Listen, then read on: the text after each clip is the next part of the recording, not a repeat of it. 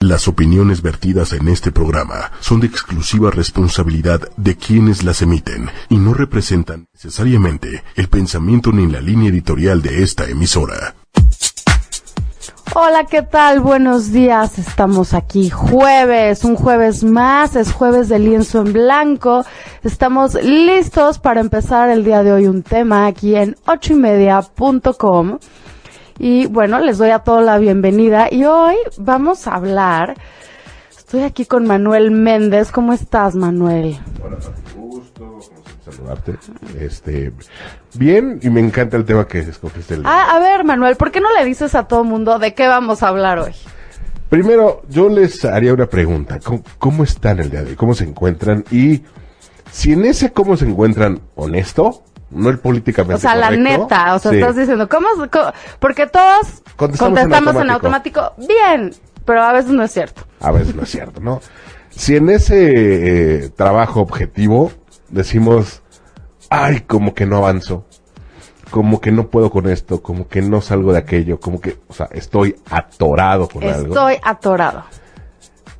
O lo han sentido o se sienten hoy día atorados con algo, no Con algo, claro, pero, pero yo no creo que exista nadie Que que, no. no. se ha- que no se haya sentido atorado con algo. Sí, sin duda, ¿no? ¿no? O sea, creo que todos en algún momento de nuestra vida, oye, hay peores atorones, eh, ¿no? O sea, sí hay época, hay unos muy intensos, ¿no?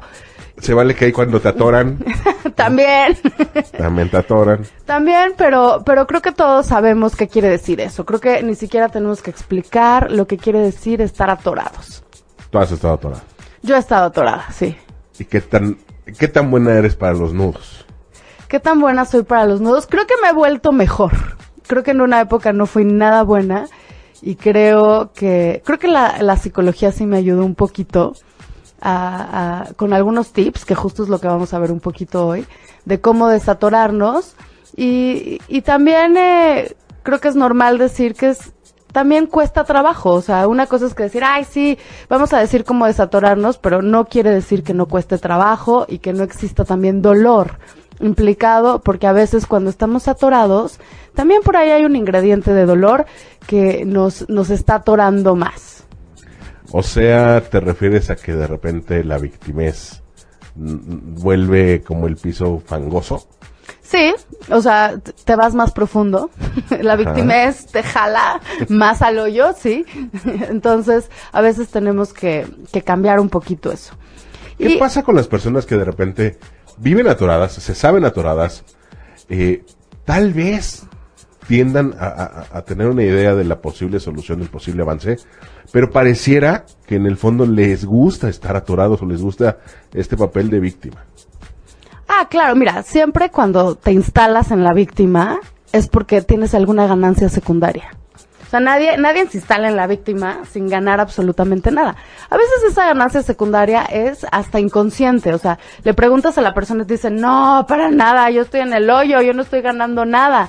Pero siempre, si ahí seguimos, es porque algo estamos ganando, por lo menos atención, por lo menos que te apapachen, te digan pobre de ti, o sea, algo ganamos, entonces también a veces hay que preguntarnos, este, en este atorón, ¿qué ganancias secundarias estamos teniendo?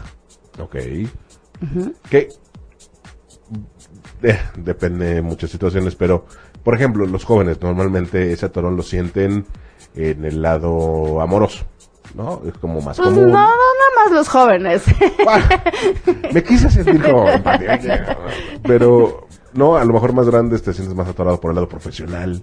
Puede ser. Sí, Este- también hay épocas de la vida donde, es- o sea, es como característico atorarte por algo. Por ejemplo, todo el mundo sabe que en la adolescencia te atoras un poco con la identidad, o sea, te estás construyendo, te quieres separar de tus papás, entonces te atoras al, querer liberarte, al tener toda esta independencia, entonces e- es como general de la edad, ¿no? Unos se atoran más, otros se atoran menos, pero sí, cada etapa de la vida, eh, digo, de, de hecho, hay una descripción que nos dice que hay diferentes crisis en la edad adulta.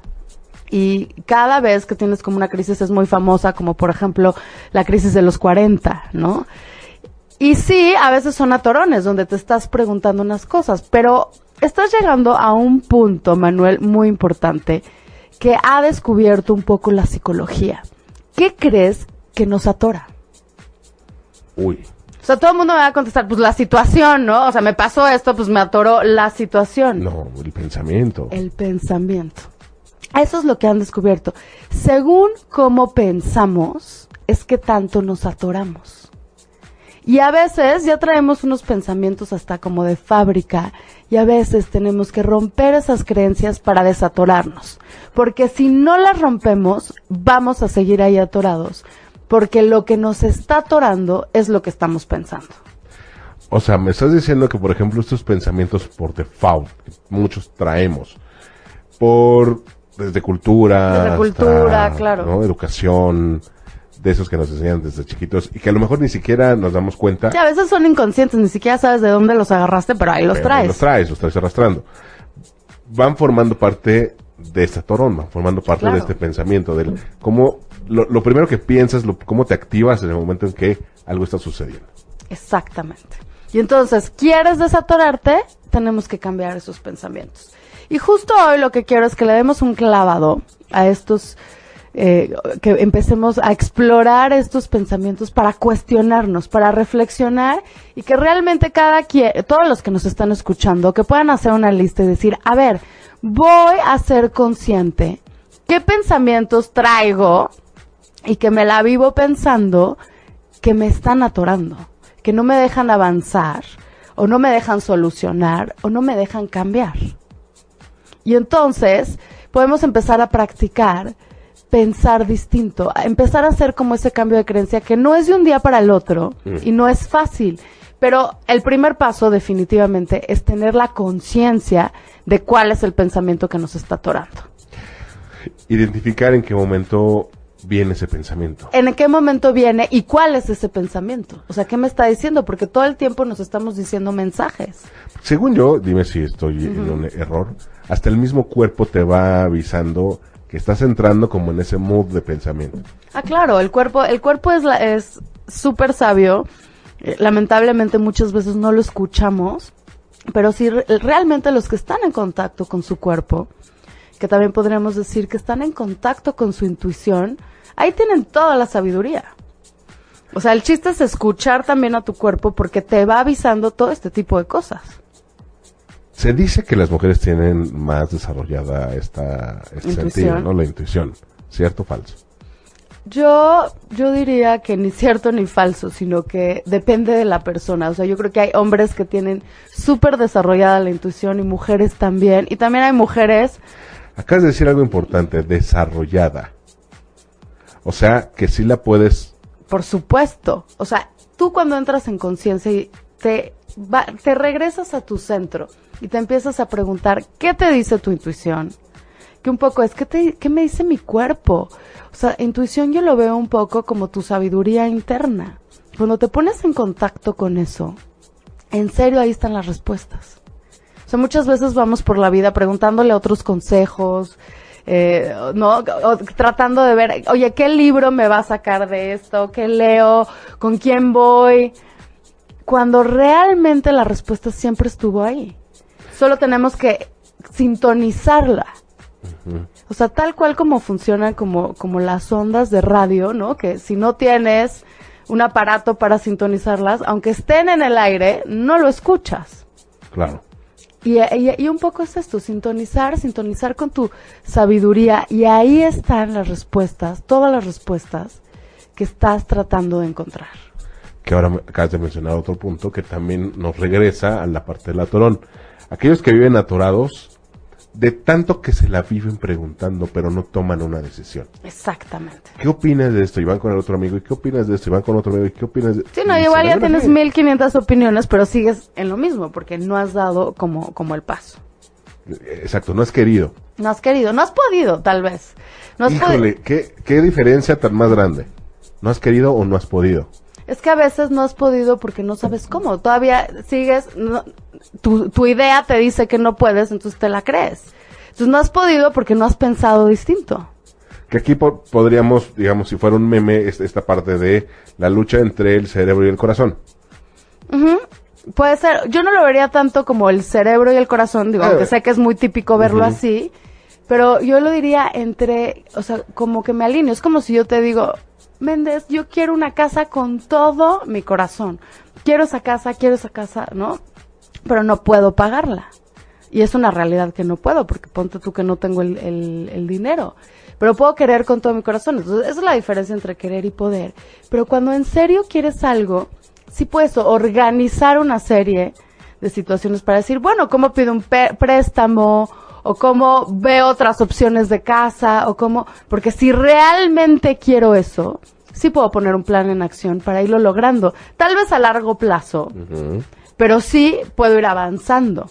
Entonces, a veces cuando digo no puedo es porque no tienes el plan. Entonces, tal vez quieres muchísimo, pero todavía no tienes un plan que te lleve al movimiento.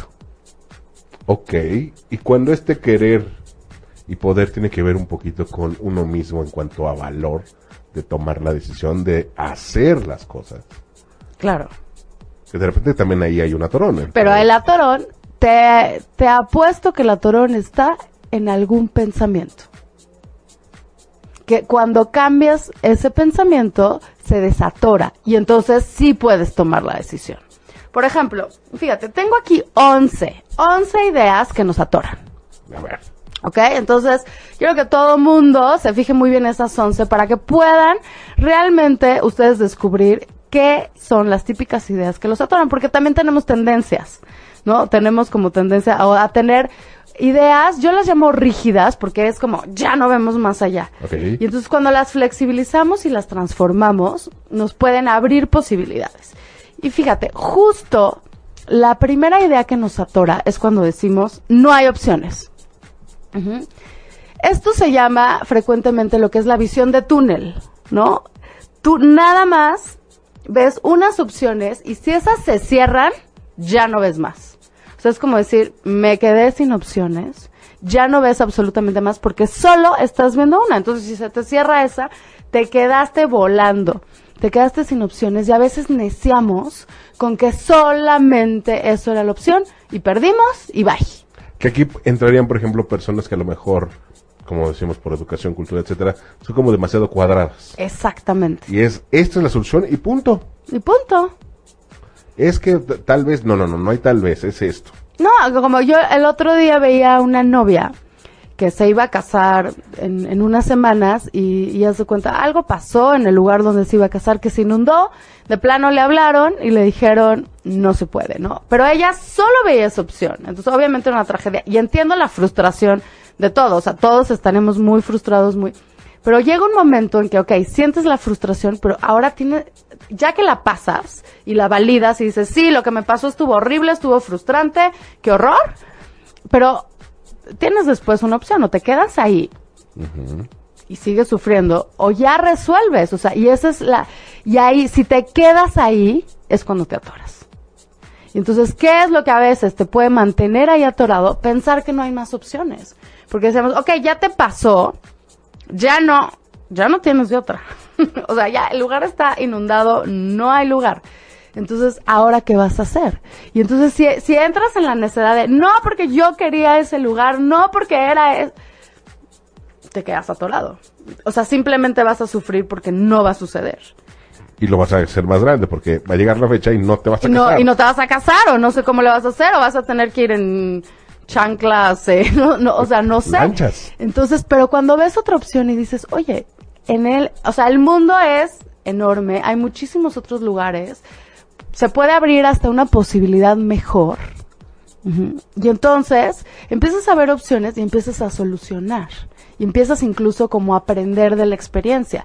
Pero a veces neceamos con personas, con lugares, ¿no? O también neceamos, o sea, me corrieron del trabajo de mis sueños.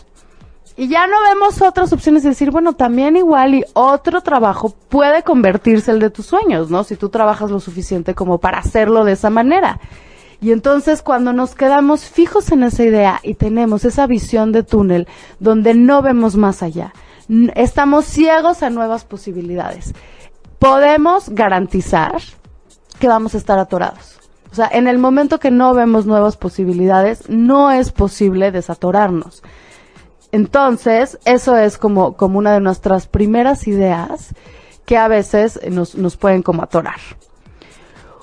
una eh, segunda idea, aparte de la visión de túnel, Méndez, que nos puede atorar es cuando estamos totalmente desmotivados, cuando nada nos hace vibrar, nada nos llama y entonces estamos atorados y lo que realmente nos está atorando es la desmotivación. No le vemos chiste a nada. Entonces, nada es lo suficientemente fuerte o importante para que luchemos. Y esto nos atora como en, en absolutamente una, eh, como una actitud súper plana, Obscura, negativa. obscura, negativa, y no tienes la energía. Depresión. Tiene que ver con la depresión, o sea, puedes estar clínicamente deprimido y a veces nada más es como que no le estás viendo chiste. Entonces, la idea es, no tengo ganas. O sea, no tengo ganas y entonces no me voy a mover.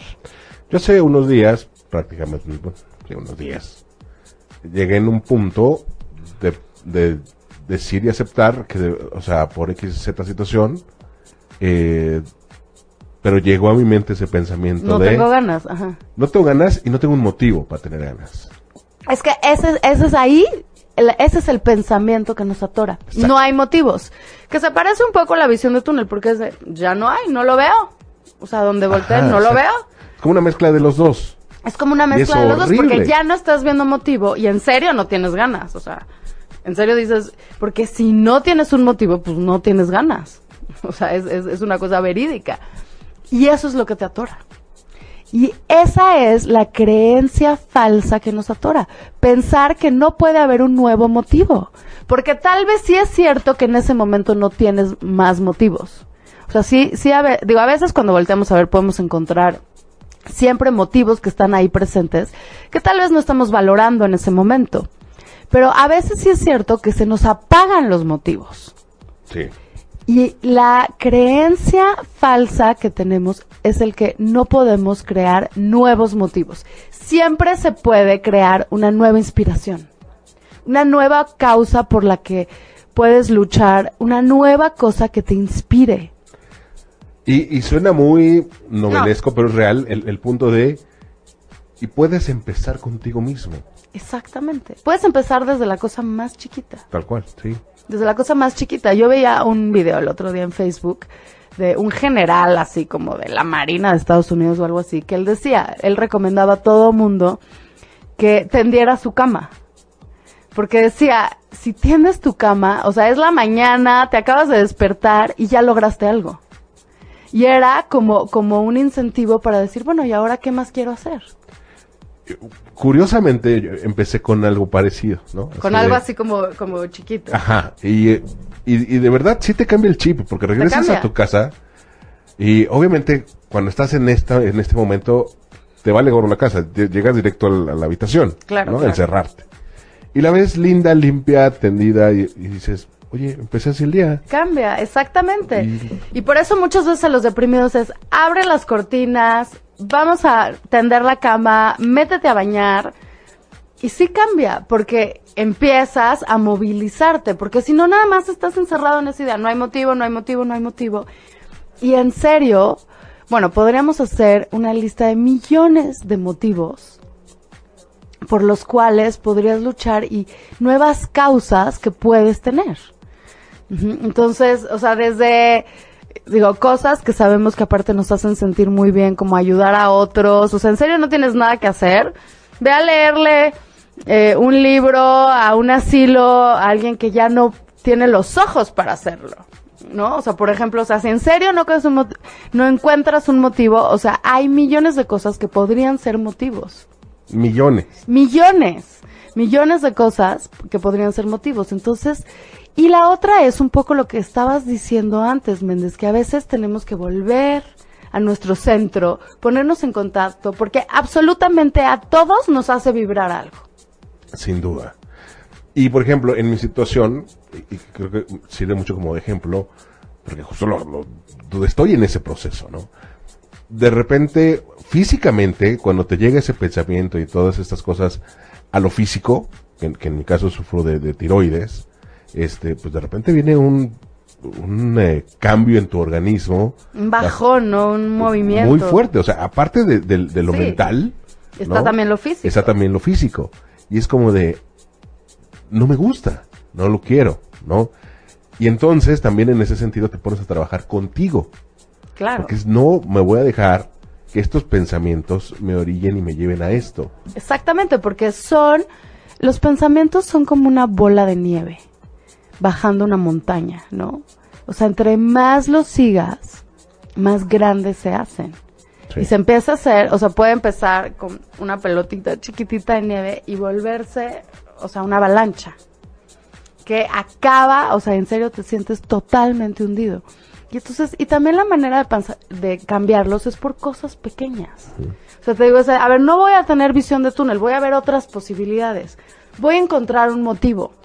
Entonces, fíjate cómo cambiar los pensamientos a no hay posibilidades, cambiarlo a siempre hay posibilidades, porque me atrevería a decir el siempre, o sea, yo sé que, que no debemos de usar los siempre y los nunca, pero en este caso siempre hay Sí, posibilidades. yo también creo que es válido. ¿no? Creo que es válido y también es siempre hay motivos. Entonces ya tenemos como dos pensamientos que nos van a ayudar a desatorarnos y también tenemos dos que nos van a ayudar a atorar, porque también si te vas por ese camino a pensar eso, eh, es así como te firmamos, ¿no? Sello de garantía de que te vas a hundir. Sello de garantía. Ahora, algo que también a veces nos atora, el tercer pensamiento es no sé para dónde. Uh, Cuando nos sentimos totalmente a la deriva, no sabemos a dónde movernos. A todos creo que nos ha pasado eso porque no nos movemos, no, no tanto porque no queramos movernos, porque dices, ¿cuál camino escojo? No sé. Veo peligros por acá, peligros por allá, o sea, no sé qué hacer, a dónde. un buen punto, por ejemplo, para los jóvenes, ¿no? Al momento de escoger carrera, al momento de, pues, de ir creando un camino de vida. ¿Qué Exacto. hago? ¿Para dónde? A ver, soy rocker, soy popero, soy tal. Sí, porque soy- aparte todo tiene como consecuencias Sí. o, o es incierto y generalmente esto nos pasa cuando tenemos que decidir y no tenemos toda la información, o sea, hay cosas inciertas y entonces te la tienes que jugar. ¿No tienes toda la información o eres de los que a todos le busca otra pregunta y otra pregunta También. y otra pregunta y otra? eh, Espérame, ya, a ver, ya tienes información, ya podrías Claro. armar un panorama y decidir. No has querido armar ese panorama y decidir. y decidir. También muchas veces, esto le pasa mucho a los perfeccionistas, Méndez, porque los perfeccionistas tienen más miedo a equivocarse. Digo más porque pues todos tenemos miedo a equivocarnos de alguna manera. Y creo que le tenemos que ir perdiendo un poco ese miedo. Más bien, pensarlo distinto. O sea, en vez, de, en vez de pensar, las equivocaciones son terribles, son fracasos. No, al contrario. De hecho, por ahí Woody Allen marca algo así. Si no te has equivocado varias veces en la vida, es señal de que no has avanzado. No has vivido. Y sí, o sea, de repente te tienes que caer y aprender de esas caídas. Exacto, pero eso es un pensamiento que atora. Las equivocaciones son fracasos, o sea, que, que tengas ese pánico al fracaso. Entonces, pues dices, yo ni decido, qué miedo. ¿No? O sea, si voy a... ¿Quién, ahora sí, que el papelito de la garantía, ¿quién me da una garantía que esta decisión va a funcionar? Dénmelo, si no, no decido. Entonces ahí te atoras. Porque aparte, normalmente en la vida no hay garantías. No las hay. No las hay. O sea, si, si estás buscando garantías, ese es otro pensamiento irracional que también te puede atorar porque no te van a dar garantías. Nada tiene garantía. Ni la vida misma. Ni la vida. Lo que pasa, eh, no sabes tu fecha de caducidad. Entonces, todas esas cosas hay que decir, bueno, me estoy atorando aquí porque a veces cuando no puedes tomar una decisión, cuando te sientes a la, a la deriva, tienes nuevamente que ponerte en contacto contigo y aventarte a una decisión, sabiendo que si te equivocas te mueves. Entonces es como borrar ese miedo a la equivocación y decir, pues mira, si me equivoco, me muevo y decido algo distinto. Y a veces sí no sabemos para dónde ir y es, pues no sabes para dónde, casi casi échate un volado, pero muévete. Pero muévete. Pero un, volado a ver si te dice, ah, ve qué camino tienes, Eh, tienes este, pues vas. Ya es mucho más fácil ir afinando tu camino cuando estás sobre la marcha. Sí. Y entonces, y un poco, así decía, así decía Picasso, que la inspiración te agarre con el pincel en la mano. ¿No? Porque si te vas a quedar sentado a esperar la inspiración igual y nunca llega. Mejor ponte a pintar, por ejemplo, ponte a pintar tu lienzo, yo diría. Y ahí es cuando, cuando más fácil te va a llegar la claridad, porque generalmente lo que nos atora es cuando no tenemos claridad, pero en movimiento es más fácil que llegue la claridad, porque ya sobre la experiencia puedes decidir con más elementos. Sí, y aparte, el hecho de estarte moviendo, de estar experimentando, como que te va, va abriendo ideas, te va abriendo caminos, vas viendo otras cosas. Es como cuando te enojas y sales a dar una vuelta. El que te dé el aire, Ya, ya, ya, ya, ya cambió. Estabas en movimiento, ¿no? Ahora, de hecho, ahorita que dijiste salir a dar la vuelta, o sea, está comprobado que siempre que hacemos un movimiento bilateral, o sea, llámese caminar, o sea, porque es como derecha, izquierda, así, o sea, cualquier movimiento, de hecho, hay una técnica en psicología que se llama tapping, o sea, que de hecho es simplemente hacer tas, tas, tas, tas, derecha, izquierda, nos ayuda a procesar emociones en movimientos cuando procesamos emociones, ¿no? En el sueño, justo cuando movemos los ojos, es cuando estamos procesando emociones. Entonces, hay que, o sea, tenemos que movernos para procesar. Entonces, a veces, por más, no tenemos nada de ganas, nada de ganas, pero es, quieres salir de este atorón, sí, fuérzate algo chiquito que dices, híjole, de aquí a acá de una vuelta, pero eso te da más energía. ¿no? También está comprobado que tú podrías pensar que dices, híjole, hacer ejercicio te puede dar flojera y dices, no tengo ni energía, no la voy a gastar en el ejercicio. Pero está comprobado que el ejercicio te da más energía. sí. Yo de hecho, o, sea, no me gusta hacer ejercicio en la noche porque es insomnio seguro. O sea, porque te da mucha energía. Mucha energía. Entonces, al- en la mañana. En la mañana noche, para, para que te inyecte todo el día. Como Y de- cuando no hago, me siento como cabizbajo. Claro, te- no te da más sueño, te cansas Sí. más rápido. Entonces, te digo, en movimiento son más fáciles las cosas. Entonces, a veces sí, cuando cambiamos la idea, cuando cambiamos los pensamientos, es decir, esto me va a hacer bien, me voy a forzar a esto, no como en mala onda, sino porque me voy a activar y esto va a activar muchos otros procesos. Ahora, otra cosa, una idea que nos atora, es cuando neceamos, haz de cuenta, decimos, así no quería que fuera. Estamos enojados Ok. por lo que nos pasó. Cualquier cosa, o sea, podemos imaginarnos en millones de cosas que, Millones. Así que no nos tenía- pueden enojar. Así no tenía que ser. Así no tenía que ser. O sea, desde, no sé, perdí mi casa en el temblor. O sea, yo no quería perder mi, mi o sea, ¿por qué? O sea, es el típico de ¿por qué a mí? Ujú. ¿Por qué a mí? Yo no quería enfermarme. Yo no quería que terminara una relación. Yo no quería que me corrieran de un trabajo. Yo no quería tener este problema. Yo no quería que se muriera alguien. ¿No? Entonces en los procesos de enfermedad así. Y a veces ahí nos atoramos. O sea, como, como en este lamento que obviamente es totalmente válido sentirlo por un rato este enojo de cuando te sucede algo que tú no querías y que aparte te viene a romper la vida, ¿no? O sea, te viene a romper tu estabilidad. Obviamente te enojas, obviamente es frustrante. Porque aparte normalmente en estos casos son cosas que ni siquiera avisan, que llegan de golpe. Ah, no, ni, ni, ni te preguntan. No, O sea, no te pum, piden pasa, ni, ni tu opinión, ¿no? Ni tu opinión y pasa y te quedas. Te da un shock. O sea, generalmente cuando pasan estas cosas, en un principio estás en shock. Te da esta negación, no lo puedes ni creer. Pero es muy cierto que nos podemos quedar ahí atorados por mucho tiempo. Cuando pasan estas cosas, algo que no queríamos que pasara, es normal que se abra un proceso de duelo. Porque es una pérdida. Ante todas las pérdidas, hacemos un duelo. ¿Es normal o es necesario? Es normal y necesario. O sea, es, es- o sea, sucede, creo que lo quieras o no. no, o sea, tampoco es como que te formas en la fila del Sí, duelo, sí. sino que, o sea, sucede. Y por supuesto que es necesario, porque si no, no, no puedes como soltar eso. Es que lo pregunto porque, igual y, y- se mal la pregunta, porque hay muchos que quizá, digo, cada quien vive su duelo a su manera. Pero muchos creo que también viven muy mal su duelo. Lo que pasa es que te puedes quedar totalmente atorado en el duelo. Y, y más bien lo niegan. Cuando te quedas siguen. atorado, o sea, los duelos, eh, digo, no, no es como que tengan una fecha exacta así.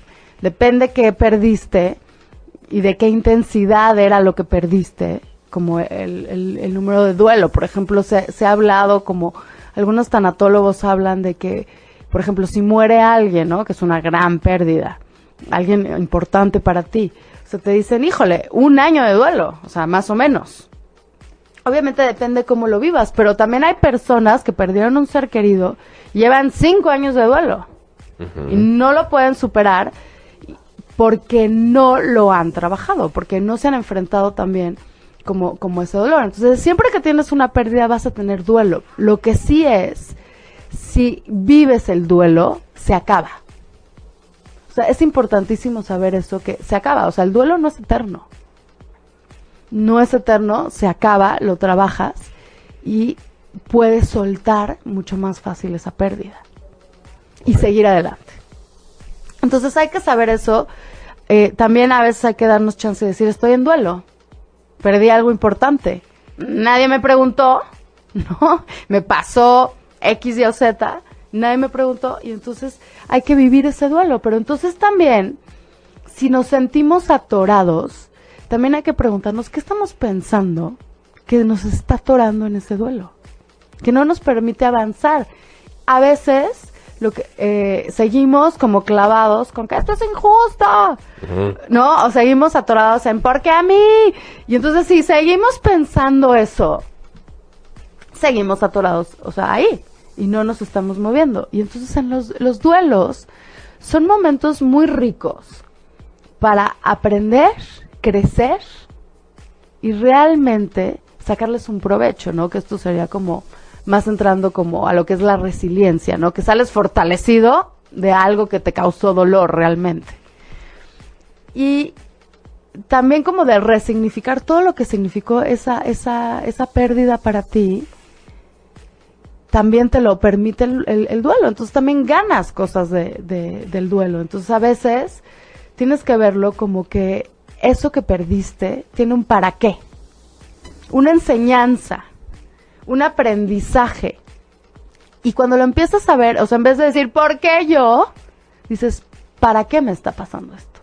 ¿Qué me tengo que mover? Porque creo que nada es casual. También, inclusive, estas cosas que les podríamos decir tragedias o mini tragedias que nos suceden, vienen a veces también como maestros. Entonces es muy diferente que yo vea algo que me está pasando como un maestro que me viene a hacer crecer, que tiene un para qué, a que lo vea como me cayó el rayo y punto final.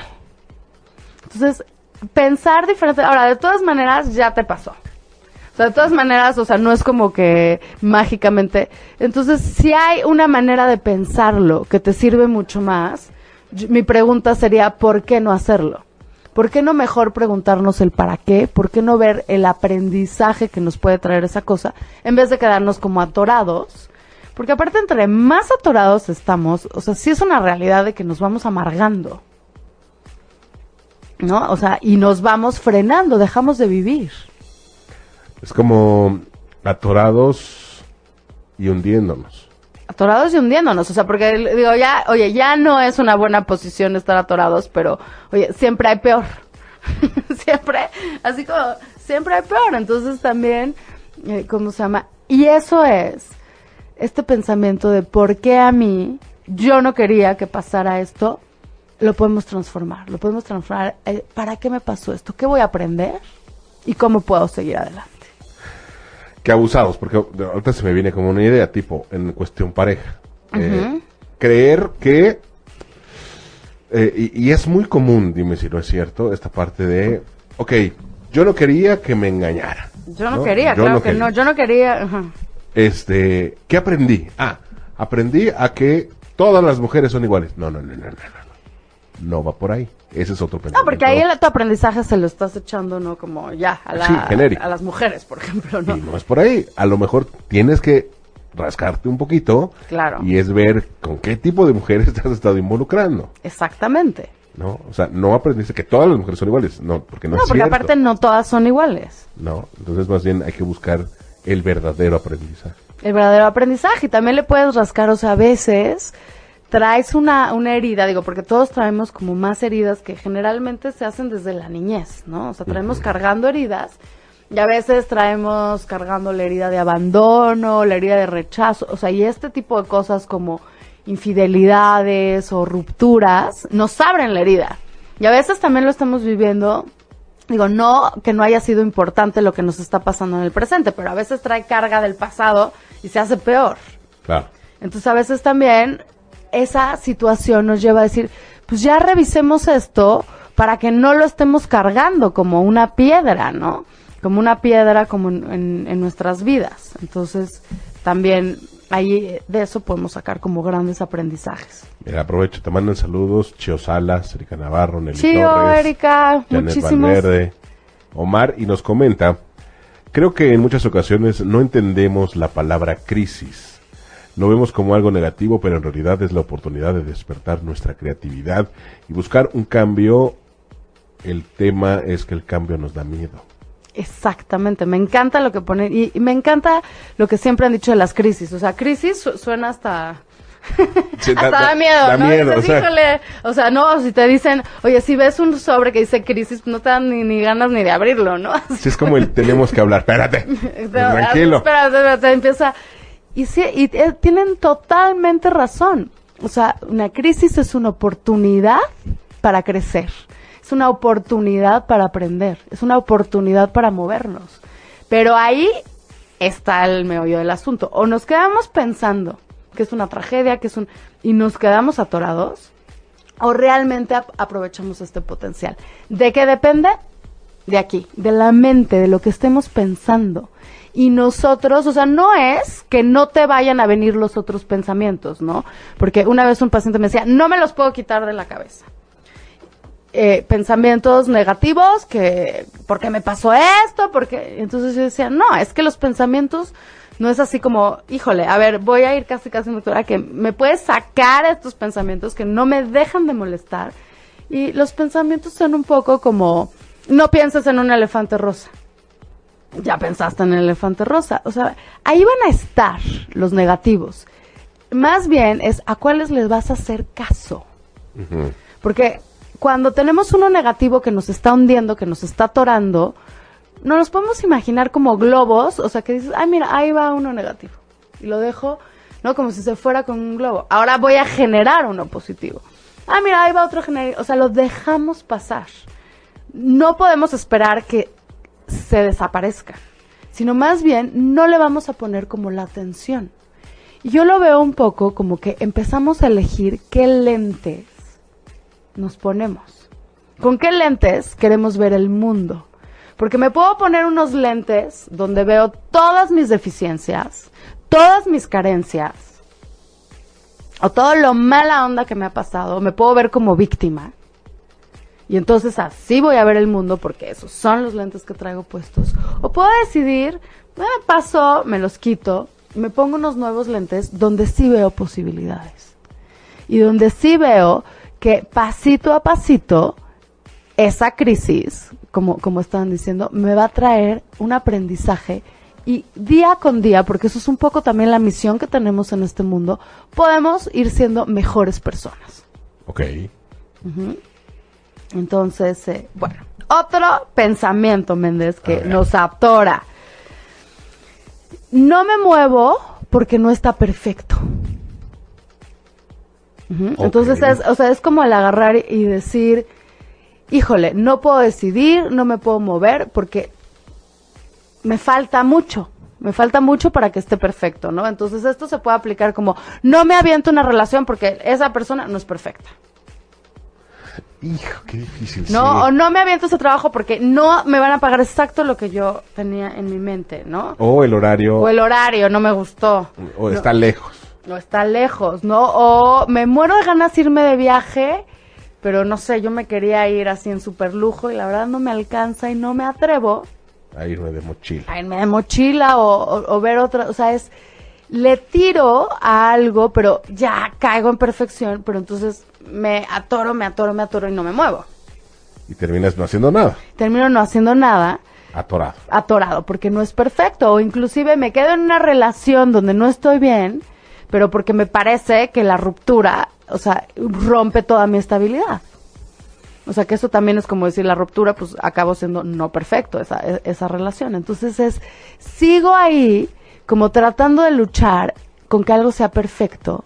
Y entonces este perfeccionismo, ese querer que todo esté, o también tiro una relación a la basura porque no es perfecta, cuando pues ninguna relación lo es. Ningún- exacto. Y entonces tampoco lo quise trabajar. Tampoco. Entonces es cuando me pongo un estándar que me atora. Qué difícil. que me atora porque en la vida hay muchos tropiezos, hay la- las personas ni las situaciones ni nada es perfecto y tengo a veces que flexibilizarme para poder, y si no, me puedo atorar. Me puedo atorar, me puedo atorar en, en, en las relaciones, puedo hacer dinámicas muy negativas. Por ejemplo, muchas veces les pasa también a los papás con que se atoran con que su hijo no es perfecto o no es como ellos se hubieran imaginado, como ellos quisieran. Te hacen una pregunta. ¿Será que buscamos la perfección o vivimos en una zona de confort?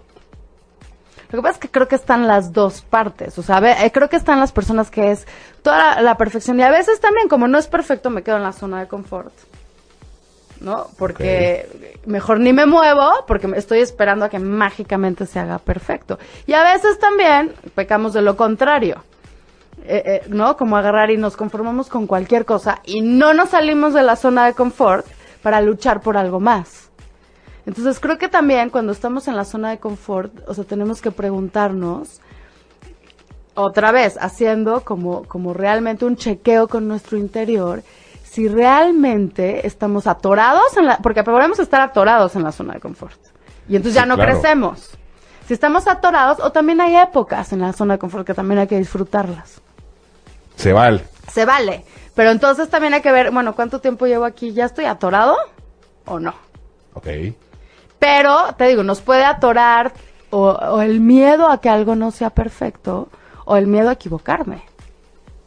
¿No? O sea, creo que las dos cosas nos pueden atorar. Y te digo, todo para desatorarnos es así, aquí un clic, un pensamiento que me lleve a ver nuevas posibilidades. Y que me lleve a, a alinearme con mi motivación, con mi sentido de vida. Y es muy fácil pensando eh, eh, estas cosas como veo posibilidades, veo, veo motivos, y si no los construyo, que también es como, como, como esta parte. Hijo, sí. Mira. Está duro, está duro, pero... Porque de repente es, es difícil de verdad identificar, ser objetivos con uno mismo. Y decir- Es difícil. eh, de- decir, estoy atorado, ¿no? Sobre todo, y, y en ambos casos, porque puede ser muy cómoda la zona de confort. Y, Digo, y a, a veces estamos en la zona de confort como víctimas. O sea, estar de víctima a veces es la zona de confort. Sí. Es muy fácil. Es, o sea, porque a veces dices, no, ¿cómo voy a estar en la zona de confort si yo sufro? Si ¿Que a no mí- ves? Si a mí me va mal, estoy aquí en el hoyo, estoy en el ácido. Pero esa es la zona de confort, porque es de, bueno, pero también llevas ahí muchísimo tiempo. Yo le he dicho a, a pacientes, a personas, o sea, cuando veo que, haz de cuenta, te cuentan un día algo y dices, bueno, le acaba de pasar esto, o sea, también es como totalmente válido, porque todos también pasamos por esta situación de crisis donde en ese momento dices, se vale llorar, o sea, es, es como el momento de llorarlo. Eso, eso también es totalmente válido. ¿Qué, qué pasa con ese, cuando ese proceso es cortado? Cuando ese proceso lo quieres brincar por... Ah, ¿no quieres llorar? Ajá. No, pues te persigue. O sea, no te lo puedes ahorrar. O sea, te, te, te acaba persiguiendo, se atora el duelo. Y puede llegar a lo físico. Y puede llegar a lo físico, te enfermas, te claro. enfermas, porque, o sea, a veces es mejor. Yo, es que mira, todos tenemos pánico al dolor. Sí. O sea, a nadie, por lo menos que yo conozca, si conoces a alguien me lo presenta. Digo, yo sé que dicen de los masoquistas, pero, pero Me preocupo eso de te lo presento. Me lo presento. no, pero lo que me refiero es especialmente el, el- el- el dolor emocional. A nadie le gusta. Ujú. Y claro que si vemos a veces como alguna forma de evitarlo, lo evitamos. Sí, claro. Pero lo que han, o sea, por la experiencia, por todas las personas que han pasado, lo que se ha visto y en serio se ha estudiado y en serio, o sea, es, es una ley, lamentablemente, pero bueno, lamentable no, porque realmente crecemos, es no nos podemos ahorrar el dolor. Cuando, que ese es otro pensamiento que nos atora. El pensamiento que el dolor es terrible y que lo tenemos que evitar. Si vemos al dolor como nuestro maestro y como algo pasajero, porque esa es otra cosa, el dolor es pasajero. O sea, nadie se queda. O sea, de hecho, han hasta medido, Méndez, cuánto tiempo puedes estar como en un dolor absoluto emocional, ¿no? Como en un dolor así, o cuánto tiempo estás asustado, o cuánto tiempo, o sea, trataron de medir el tiempo de, a ver, o sea, en serio puedes tener una emoción como eterna, o sea, de- porque eso es lo que se siente. O sea, cuando estás triste, no estás pensando, ay, ya en tres minutos se me pasa. Eh, Voy a ser feliz en tres, Así, dos. o sea, pones el timer ya que suene la alarma, ¿no? O sea, nada más, No, no, no. lo pensamos así, pero sí está medido. ¿Y qué crees? No es muy prolongado. O sea, sentir una emoción intensa, así, o sea, no crees que te puedes pasar días así. Dura minutos y luego la dejas de sentir. Entonces tenemos mucho miedo de sentir porque se siente horrible, pero no lo estamos viendo como un maestro. Y si cambiamos el pensamiento y decimos, a ver, ahorita me toca el dolor, ahorita me toca ver lo que perdí, ahorita me toca reconfigurar mi vida, ahorita me toca volver a armarme, o sea, no, volver, eh, ahorita me toca, cuando no le tienes tanto miedo a eso, ¿qué crees? Pasa, y pasa rápido, y sales fortalecido. Cuando lo evades, lo evades, lo evades, lo evades, ahí sigue, te sigue molestando, te sigue molestando. O sea, cada vez que veo una, una entradita, ¡frum! ahí te está molestando. Pero no es rápido. Entonces sigues cargando, o sea, es como de ya, mejor acabo con esto. Y más que nada, o sea, el dolor no se va a ir hasta que no obtengas ese aprendizaje, hasta que no te atrevas a verlo de frente. Entonces, digo, hay muchas maneras de evadirlo. Una de las más comunes es cualquier tipo de adicción. Que ni siquiera tienen que ser drogas, sustancias. O sea, nos podemos agarrar, puede ser hasta el teléfono, o sea, Sí, de, de lo que sea. Pero entonces es, lo usamos, o sea, y y realmente cuando tú hab- hablas con personas que han tenido adicciones y que se han recuperado, te dicen, o sea, todo era voltear a ver el dolor y ya sentirlo y aprender. O sea, como diciendo, me metí en un rollazo por evitarme eso. Entonces te das de cuenta que acabas sufriendo más, Claro. ¿no? Es como esta parte de no, no entro, no voy, no pregunto porque me va a doler. Pero te está doliendo el hecho solamente de pensarlo y de no hacerlo, porque no lo hiciste ese día, mañana. Mañana, mañana, me cae que Sí, mañana. maña- mañana ya me enfrento. Ya, ¿no? Este, pasa mañana. No, el viernes, ya, así, el viernes, porque si no voy a estar mal toda la semana, ¿no? Eh, Pensando que fue el lunes, martes. Ya el viernes, y, y- y si me va mal, este, me recupero el fin de semana. Pero entonces toda la semana ya, ya te quedaste con ese pensamiento negativo. Claro, y, no, y aparte no estuviste tranquilo. No, No estuviste tranquilo porque ahí lo traes y te, y te, y te persigue. Entonces es como prolongar el sufrimiento. exacto. O sea, realmente creo que ese es uno de los pensamientos más poderosos que podemos cambiar, Méndez. No tenerle tanto miedo al dolor. O sea, cambiarle la cara al dolor. No sé por qué en nuestra sociedad le pusimos un disfraz al dolor de, de, de malo, de evítalo, de asqueroso. Y realmente creo que si cambiamos esa visión del dolor y lo vemos como un maestro, te lo juro que yo a veces me quiero imaginar al dolor, o sea, como, como algo sabio, o sea, tipo Yoda, ¿no? Así me lo imagino verde con, que viene a decirme algo. O sea, si me lo imagino así no me da tanto miedo. Claro. Y digo, pues sí, o sea, también hay que saber, pues sí, se siente horrible, pero también decir, tiene un fin. Y a veces cuando las personas están deprimidas o cuando estás en una ansiedad absoluta, porque te puede dar muchísima ansiedad. O sea, y dices, me quiero, o sea, no puedo ni respirar, ¿no? Cuando estás en un- una tristeza intensa, una ansiedad intensa, un enojo intenso, en ese momento piensas que es eterno. O sea, piensas que ya te quedaste así y que ya no hay más. Pero lo que nos tenemos que acordar es un estado y los estados terminan. Es un rato y eso se va a cerrar. Y no vas a estar así todo el tiempo. O sea, esto es algo bien importante que, que, que se les dice a las personas deprimidas. Es un estado. Porque qué personas que inclusive han pensado en el suicidio se van por esta idea que aparte es equivocada. O sea, la idea equivocada de pensar que así va a ser el resto de la vida. Y en ese momento, como sientes horrible, dices, no, yo zafo. Pero es, pero no es cierto. No es cierto porque es un estado, dejas de sentir eso y hay nuevas posibilidades. Y tú puedes transformar ese pensamiento, ese switch que te hace ver nuevas, nuevas posibilidades. Entonces, eh, a mí me encantó una vez platicar con alguien que intentó suicidarse. Y, y ¿cómo se llama? Afortunadamente no lo logró. Y digo, ya eh, había como reformado su vida, había... Y, y ella daba muchísimas gracias de decir, en ese momento no vi otra posibilidad. O sea, gracias a Dios, o sea, tuve otra oportunidad y vi lo equivocada que estaba, porque había mil posibilidades más que yo no había visto. Qué fuerte, pero sí.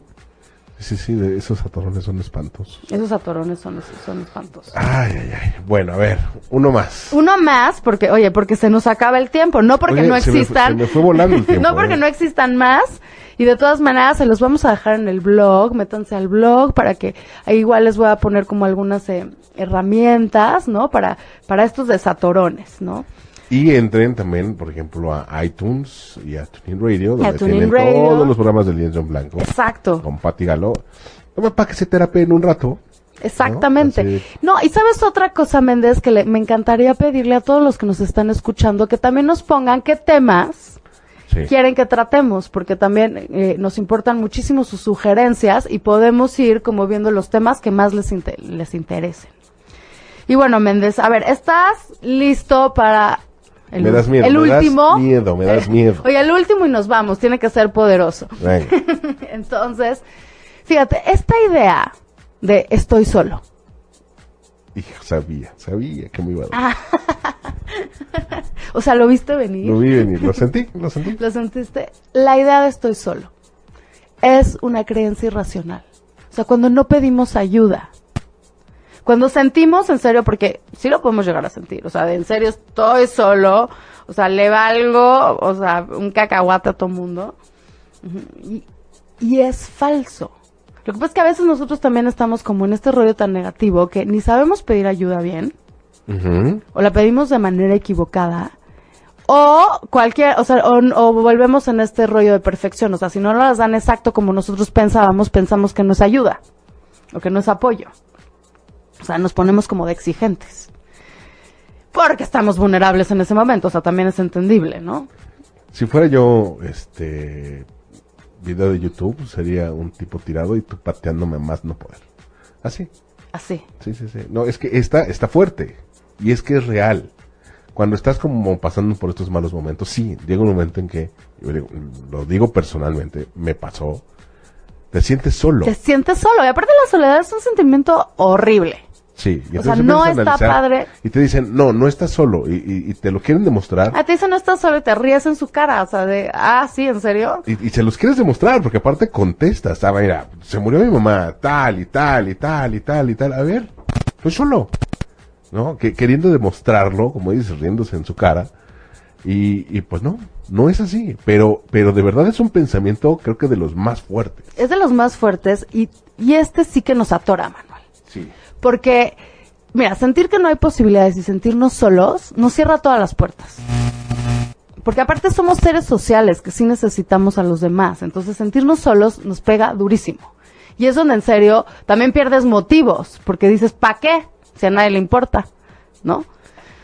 Entonces, aquí sí es importantísimo hacer el switch y decir, sí, no, o sea, sí podemos pedir ayuda y no estamos solos. Ahora, no todo el mundo nos va a contestar a la hora que nosotros queremos, de la forma que queremos, y hay unos que en serio no van a estar. También. Sí. Pe- Pero y- no quiere decir que no haya hasta unos nuevos que ni conocemos. Exacto. ¿no? Y no quiere decir que no les intereses, no quiere, no quiere decir muchas cosas que de inmediato traes Que de inmediato, entonces luego, luego, todos estos pensamientos irracionales vienen a nuestra cabeza y entonces nos hunden otra vez a Torón.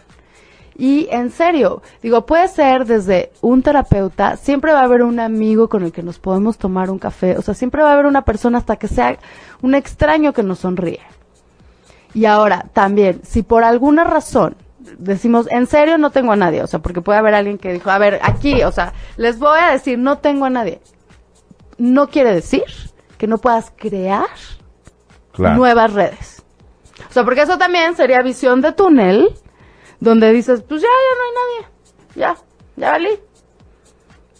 Y no es cierto. O sea, inclusive si en ese momento no tienes a nadie, puedes generar nuevas personas. O sea, ta- tal vez no se te ha ocurrido pedir ayuda a ciertas personas. O sea, igual y también estás necio pidiendo ayuda a las personas equivocadas. También, o sea, a veces hay que, ¡fum!, ampliar, o sea, te digo, nuevas posibilidades. Es pensar afuera de la caja. Y a veces tiene que ver con mi forma de pedir ayuda. O mi forma en la que me estoy eh, comunicando. O mi postura de víctima. A veces canso a las personas.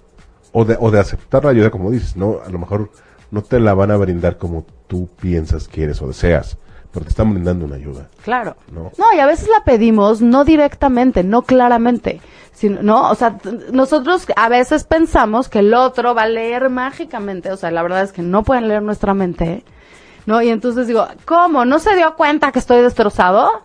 Es exacto. ¿No? Que no se dio cuenta, o sea, no debería de estar aquí. Igual y no, igual y el otro en su concepción, cuando ve a alguien triste dice, lo tengo que dejar solo, porque quiere estar solo.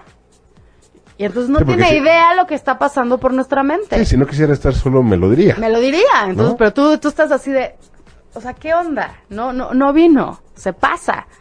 Y entonces es mucho mejor ser claro y decir, oye, necesito hoy a un amigo.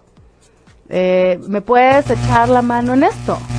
Y entonces, realmente pedir ayuda de esta manera eh, es mucho más fácil que nos las brinden y empezamos a ver también nuevas posibilidades. Ahora siempre podemos ir a nuevos lugares, a nuevas, a, tomar clases de algo, eh, pertenecer a grupos nuevos. O sea, hay- realmente si nos podemos a, buscar, o sea, el otro día hasta, hasta me contaban que había una aplicación de grupos para todo. O sea, de quieres tejer, grupo de tejer. O sea, quieres ir a andar en bici, grupo para, para andar en bici. Quieres ir a, o sea, rezar, a- de lo que quieras. Ahora sí que justo se rompen géneros, hay millones de cosas, pero justo ya existen las aplicaciones donde puedes buscar a grupo de gente, puedes conocer gentes nuevas y donde abres posibilidades. Entonces no, no estás solo. Es lo que decíamos así como hace rato. Así de plano, de plano te sientes solo. Ve a un asilo a leerle a alguien y vas a ver. Y vas a ver realmente lo que a veces es soledad, o sea, de personas que tal vez ya no se pueden mover, inclusive solas. Pero hay muchas. Pues a mí me gustaría despedirme de este programa, Manuel, como diciendo, si algo se pueden llevar el día de hoy, es este pensamiento de que siempre, siempre, y me atrevo a decir siempre, hay posibilidades. Tenemos delante de nosotros ese lienzo, pintémoslos de la mejor manera, con los mejores colores, y recordamos que lo que pensamos es nuestra decisión y que cada minuto podemos cambiar eso. Entonces, con esto nos despedimos. Muchísimas gracias a todos los que nos escucharon. Eh, estamos aquí el próximo jueves y bueno, esto fue Lienzo en Blanco. Muchísimas gracias, Manuel. Un placer, como siempre. Y bueno, pues yo soy Pati Galo y estamos aquí en ochoymedia.com y los esperamos el próximo jueves. Gracias.